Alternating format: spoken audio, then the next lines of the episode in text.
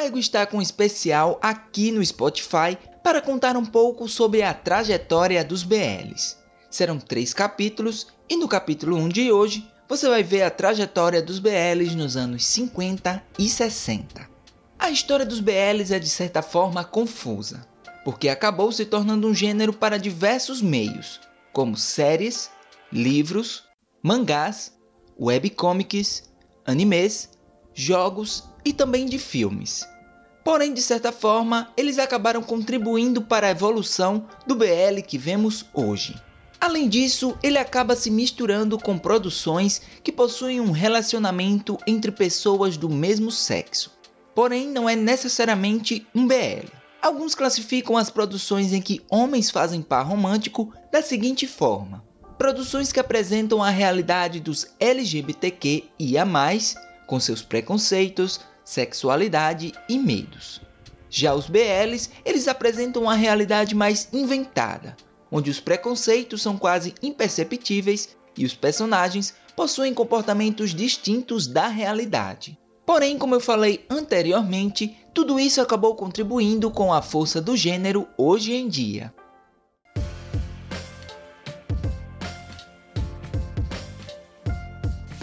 Questão do LGBTQ a mais em algumas partes da Ásia, em períodos mais antigos, era de certa forma comum. E havia alguns ilustradores e escritores que contavam a história sobre relacionamentos de pessoas do mesmo sexo. No entanto, com a ocidentalização da região, diversos países começaram a ter práticas discriminatórias e muitos artistas começaram a não assinar mais as suas obras.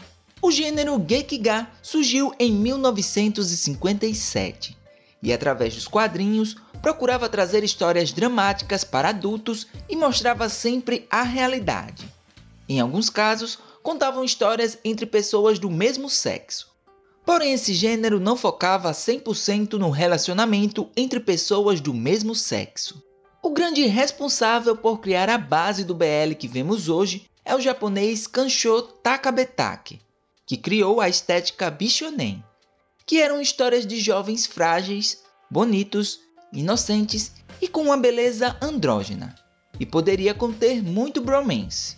Digamos que a primeira escritora e fujoshi da história foi Mari Mori, que foi bastante influenciada pela cultura europeia. Ela escreveu em 1961 o romance Floresta dos Amantes, que contava a história de Guido, um homem de 38 anos, rico, poderoso e sábio, que acaba tendo um romance com o jovem Paulo, ou Paolo em algumas traduções, e que ele tinha aproximadamente 17 ou 18 anos. Esse jovem era inocente e frágil, e Guido ele acabou morrendo quando Paulo chegou aos seus 19 anos. Mais tarde, ele acaba se apaixonando por outro homem que era bastante parecido com Guido. A sua influência acabou contribuindo para a base do yaoi, com seu exotismo ocidental, personagens educados e ricos, diferenças significativas de idade entre os casais, cenários fantasiosos e até mesmo surreais.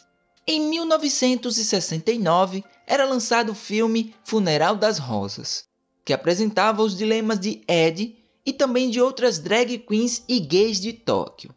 No mesmo ano foi lançado nas Filipinas o Pacifica Falanfai, que não possuía uma temática gay, mas mostrava a história de um jovem que era criado como uma garota.